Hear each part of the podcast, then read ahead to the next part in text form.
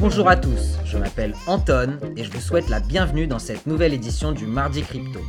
Chaque semaine, pour vous éviter d'être noyé dans la masse d'informations, j'essaye de résumer en 21 minutes seulement les événements importants qui se sont produits dans l'univers de Bitcoin et des crypto-actifs. Que vous soyez débutant ou expert, abonnez-vous à notre podcast et on vous donnera toutes les clés pour vous aider à prendre des décisions en toute objectivité. Si vous nous rejoignez seulement maintenant, je vous recommande l'écoute des épisodes 22, 23 et 24 pour comprendre les fondamentaux et les autres épisodes pour aller plus loin. N'hésitez pas à partager le podcast à vos amis, votre famille, vos collègues et tous ceux que vous pensez qui peuvent en bénéficier. Et abonnez-vous à notre newsletter via le lien dans la description. Elle est complètement gratuite et elle est complémentaire avec le podcast et vous permettra d'avoir un résumé complet de la semaine avec une mine d'informations qu'on trouve passionnante et qu'on souhaite partager avec vous. Allez, on attaque. Cette semaine, le podcast sera composé de deux parties. Partie 1, quoi de neuf docteur On regardera le rapport de PwC sur les investissements des hedge funds traditionnels en crypto. Et partie 2, est-il trop tard pour acheter? Avec un point sur les levées de fonds, les 20 euros du mardi crypto et les analyses on-chain.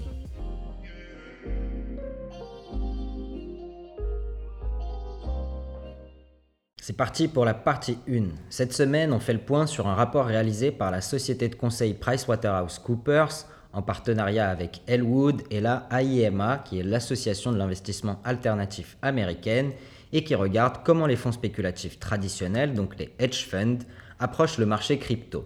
Le rapport donne un aperçu de la question de savoir si les fonds spéculatifs traditionnels investissent dans des actifs numériques, leurs opinions sur la classe d'actifs et ce qu'ils croient être les catalyseurs pour investir de manière plus significative dans les actifs numériques.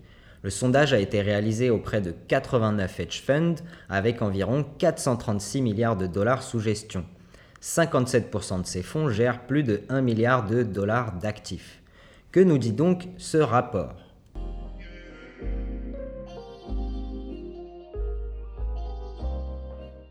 Dans un premier temps, il nous dit qu'on constate une augmentation de l'investissement en crypto. Environ un tiers des fonds spéculatifs traditionnels interrogés investissent déjà dans les cryptoactifs alors qu'ils n'étaient que un cinquième l'année dernière.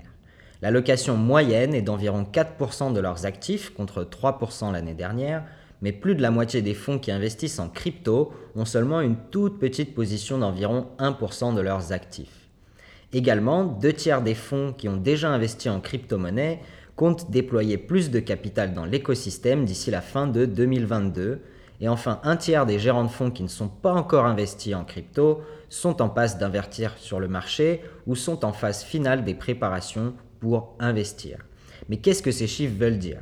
Si on fait les calculs, avec une position moyenne de 4%, les fonds spéculatifs traditionnels ont investi environ 4 milliards de dollars sur le marché des cryptos en général. Avec un marché qui représente 1000 milliards de dollars à la louche, il ne représente que 0,4% du marché et donc il y a largement la place pour absorber leurs achats. S'ils doublent leurs investissements, cela n'aura pas d'impact significatif sur le marché des cryptoactifs, bien que ce sera quelque chose de très positif. En effet, les banques et les différents gestionnaires d'actifs n'ont pas forcément aujourd'hui les mandats nécessaires pour investir en crypto, mais peuvent dédier de l'argent à des fonds spéculatifs qui investiraient à leur place, ce qui est encore une fois positif pour l'écosystème, car il permet à des acteurs plus classiques d'entrer sur le marché, sans avoir tous les risques associés à cet écosystème.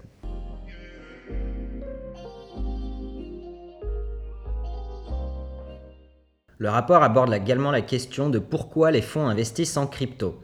La première des raisons est une diversification générale de leur portefeuille pour 53% des répondants, suivie par les opportunités d'alpha générées par le marché crypto, 29%. L'alpha, c'est la performance qui n'est pas corrélée au marché traditionnel. Et pour finir, une croyance dans la forte performance à long terme de la classe d'actifs pour seulement 18% des répondants. On voit donc que l'investissement en crypto est plutôt réalisé pour la spéculation ou pour la protection ou la diversification du portefeuille, plutôt que pour euh, un investissement à long terme. En effet, des investisseurs comme Ray Dalio ont étudié la question et fait des calculs qui indiquent que même une position de 1% d'un portefeuille classique peut améliorer la performance du portefeuille à moyen et long terme s'il est investi en Bitcoin, et il semble que les fonds spéculatifs commencent à comprendre ça. Cependant, la majorité des investissements sont donc spéculatifs et opportunistes, et donc en cas de crise majeure comme maintenant, ces investisseurs qui sont très flexibles sur leurs investissements n'hésiteront pas à sortir du marché comme on a pu le voir récemment avec la baisse spectaculaire. Mais dans quoi est-ce que ces investisseurs investissent? Lorsqu'on leur demande aux fonds spéculatifs dans quoi ils investissent, les réponses sont généralement similaires. Bitcoin et Ethereum constituent environ 70% de tous les investissements. Cela dit, un tiers des fonds investissent dans d'autres tokens à travers les échanges centralisés et environ un quart des fonds investis dans d'autres tokens via les protocoles décentralisés de DeFi. Un cinquième des fonds quand même indique investir en NFT.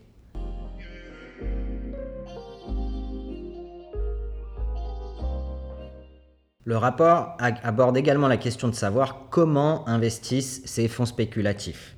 Environ 50% des fonds investissant en crypto utilisent les produits dérivés, tels que les futurs ou les options, alors que 43% investissent directement dans les cryptoactifs sur ce qu'on appelle le marché spot, ce qui est une augmentation quand même de 30% par rapport à l'année dernière. 10% environ des fonds investissent à travers des ETP ou des ETF, qui sont des indices euh, spécialisés, ou des actifs synthétiques exposés au marché, et c'est un chiffre qui est très en baisse par rapport à l'année dernière, où on était à 30% d'investissement environ. Les fonds sont probablement devenus plus sophistiqués et sont donc capables de s'exposer au marché directement, ce qui expliquerait cette baisse d'investissement en ETF et l'augmentation de l'investissement en spot. Mais il reste des barrières à l'entrée pour les fonds et l'industrie des hedge funds liste un certain nombre de problèmes qui les empêchent de déployer plus de capital dans l'industrie. Premièrement, c'est l'incertitude autour de la régulation et du traitement fiscal des cryptoactifs qui est la plus grosse barrière à l'entrée pour 90% des répondants. La plus grosse incertitude étant l'approche de régulation fragmentée qui est différente selon les régions du monde. C'est-à-dire que les règles actuelles et futures ne sont pas claires pour les fonds spéculatifs et ça les empêche de planifier leurs investissements dans ce secteur. En deux, c'est le manque de disponibilité des infrastructures et des fournisseurs de services qui reste également un défi, notamment pour en ce qui concerne la custody, donc la conservation des fonds, et les services de prime broker, donc des services qui permettent d'emprunter un actif qu'on ne possède pas pour le vendre de pair à pair et qui est largement développé dans le marché traditionnel. Et enfin, la troisième barrière à l'entrée pour les fonds, c'est la difficulté de retirer les gains des plateformes en monnaie fiduciaire pour 70% des répondants. Visiblement, il est difficile de faire entrer et sortir de très gros montants dans et en dehors de l'univers de la crypto.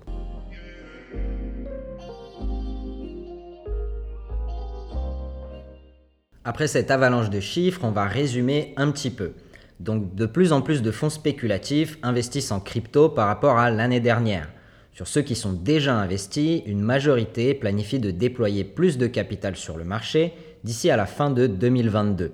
Cependant, les stratégies de fonds étant très diversifiées, il est possible qu'une partie d'entre eux parie sur la baisse du marché. Les fonds spéculatifs qui ne sont pas investis, eux, se disent qu'il vaut mieux ne pas y aller d'y aller et de se prendre un procès ou une grosse perte dans un an ou deux à cause d'une réglementation trop contraignante. Et 70% de ceux qui ne sont pas investis attendent une amélioration du paysage réglementaire et une maturation des infrastructures. Certains hedge funds annoncent qu'ils n'ont pas prévu d'investir dans la crypto dans les trois prochaines années. Ce que ces éléments nous indiquent, c'est que l'infrastructure de marché crypto est encore fragile et n'est pas au niveau nécessaire pour que les acteurs traditionnels rentrent sur le marché. Les fonds spéculatifs, eux, font souvent partie des pionniers dans les nouvelles classes d'actifs car ils ont plus de flexibilité que les investisseurs traditionnels comme des gérants de fonds classiques. Et si eux déjà ont des problèmes pour entrer sur le marché, pour la finance traditionnelle, ça risque d'être un problème. Cependant, on peut voir sur les levées de fonds cette année que le secteur de l'infrastructure est celui qui lève le plus de fonds et la montée en puissance de startups qui permettent aux investisseurs d'avoir les bons outils pour investir sera très positive à long terme pour l'entrée des institutionnels sur le marché. Aujourd'hui, ils ne sont pas encore là, mais on peut voir grâce au rapport que beaucoup d'entre eux s'intéressent au marché et commencent à investir sérieusement.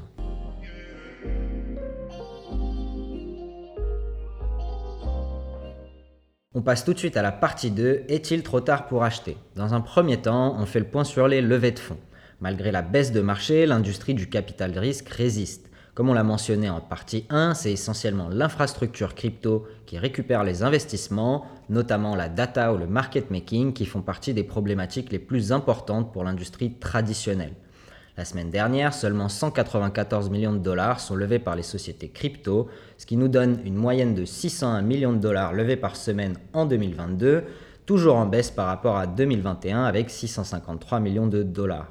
Une reprise du marché serait probablement positive pour le capital risque et on verra probablement de nouvelles grosses levées de fonds dans le futur. On peut noter les deux levées de fonds des sociétés françaises Kaiko et Flodesk qui lèvent 53 et 30 millions respectivement. Coucou les copains et bravo à vous.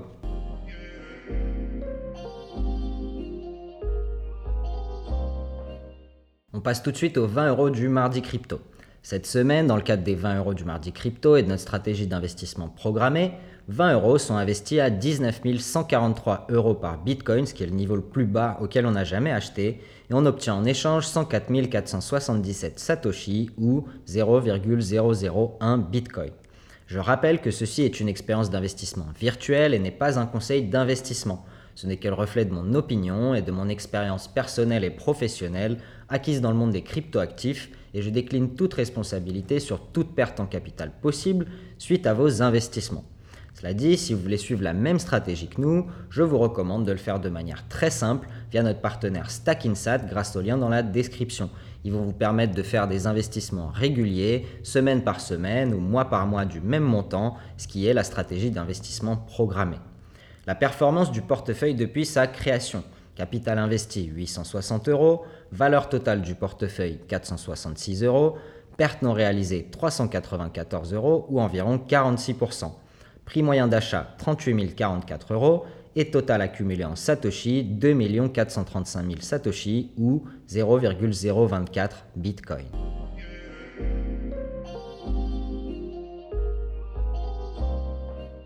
Et enfin, on termine cette partie 2 avec l'analyse on-chain.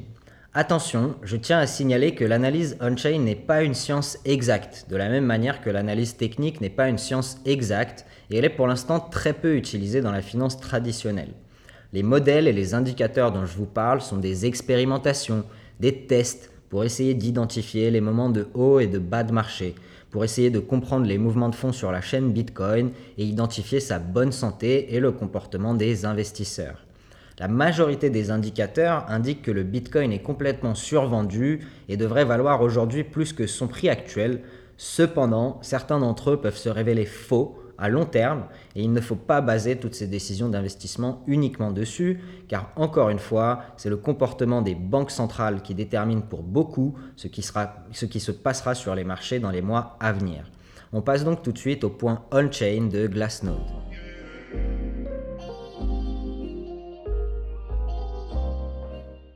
Ils nous disent que Bitcoin a enregistré l'une des pires performances mensuelles de son histoire. Les prix ont baissé de moins 38% au cours des 30 derniers jours, ce qui avait été vu la dernière fois durant le marché baissier de 2011, alors que Bitcoin n'en était qu'à ses débuts et valait 10 dollars. Alors que les estimations d'inflation aux États-Unis pour juin restent élevées et que les nuages d'une éventuelle récession se profilent, le marché reste en mode risk-off, donc en attente d'une baisse. C'est évident dans les performances et l'activité on-chain de Bitcoin qui ont légèrement diminué ces dernières semaines.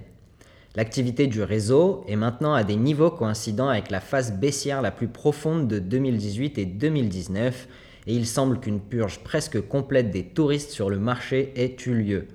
On rappelle que généralement lors des phases haussières, on constate une grande activité sur la chaîne et inversement lors des phases baissières, une activité plus basse. Les adresses actives, par exemple, ont diminué de 13% pour se maintenir environ à 870 000 adresses par jour, ce qui suggère une diminution des nouveaux entrants et même une difficulté pour maintenir les acteurs déjà présents alors qu'on était à plus de 1 million d'adresses actives encore en novembre 2021.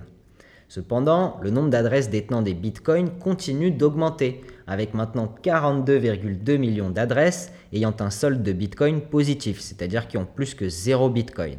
Ça nous indique que les acteurs qui subsistent semblent être ceux qui sont concentrés sur une accumulation à long terme et capables de faire de l'autoconservation. Notamment, ce sont les baleines, avec plus de, donc les portefeuilles avec plus de 10 000 bitcoins, et les crevettes avec des portefeuilles de 1 Bitcoin qui continuent à être les plus gros accumulateurs dans ce marché.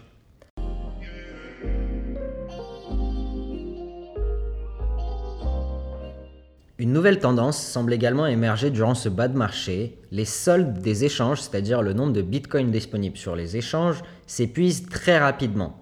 C'est-à-dire que de plus en plus d'utilisateurs retirent leurs fonds des échanges pour les mettre en autoconservation sur des cold wallets ou des portefeuilles physiques, ou bien dans des services de custody, donc de conservation plus solides, ce qui est un événement rare et n'est pas encore vraiment arrivé sur le marché. Depuis mars 2020, on a pu voir 750 000 bitcoins retirés des échanges, avec un quart de tous ces bitcoins sortis des échanges dans les trois derniers mois. Qu'est-ce que ça veut dire? Ça veut dire que moins il y aura de bitcoins disponibles sur les échanges, plus en cas de reprise du marché, on pourra assister à une grosse volatilité de prix, avec de plus en plus d'investisseurs cherchant à acquérir de moins en moins de jetons.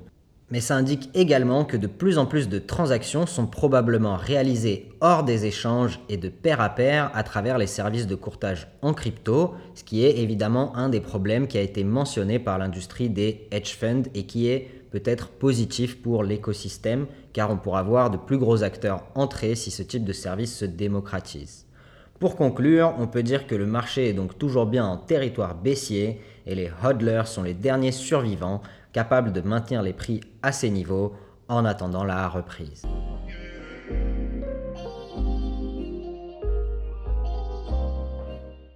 Voilà, c'est déjà la fin de ce podcast. Je vous remercie pour votre écoute. N'hésitez pas à commenter sur les différentes plateformes ou de nous envoyer vos questions par mail à l'adresse le protonmail.com. On vous répondra avec plaisir comme d'habitude. N'hésitez pas à vous abonner à notre newsletter aussi pour avoir accès à des données on-chain plus poussées, un résumé de l'actu de la semaine, ainsi qu'au tableau des levées de fonds et aux autres graphiques qu'on utilise dans le podcast. On met également la vidéo de la semaine, le tweet de la semaine et pas mal d'infos qui peuvent être intéressantes. Si vous le pouvez, laissez-nous un commentaire et une note sur Apple Podcast et Spotify. Ça nous permettra de toucher un public toujours plus large et de continuer à éduquer les gens sur le sujet des cryptoactifs. Cette semaine, on termine avec une citation du Manuel du guerrier de la lumière. Le guerrier connaît rarement le résultat d'une bataille quand celle-ci se termine. Le mouvement de la lutte a engendré beaucoup d'énergie autour de lui et il y a un moment où la victoire et la défaite sont également possibles. Le temps lui dira s'il a gagné ou perdu, mais il sait que à partir de ce moment, on ne peut plus rien faire. L'issue de cette bataille se trouve entre les mains de Dieu. Le guerrier de la lumière ne se préoccupe pas des résultats, il examine son cœur et demande Ai-je mené le bon combat? Si la réponse est positive, il se repose. Si la réponse est négative, il saisit son épée et reprend l'entraînement. C'est tout pour aujourd'hui. J'espère que vous avez apprécié l'épisode et n'oubliez pas, investissez de manière responsable, faites vos propres recherches, passez une excellente semaine et je vous dis à la semaine prochaine.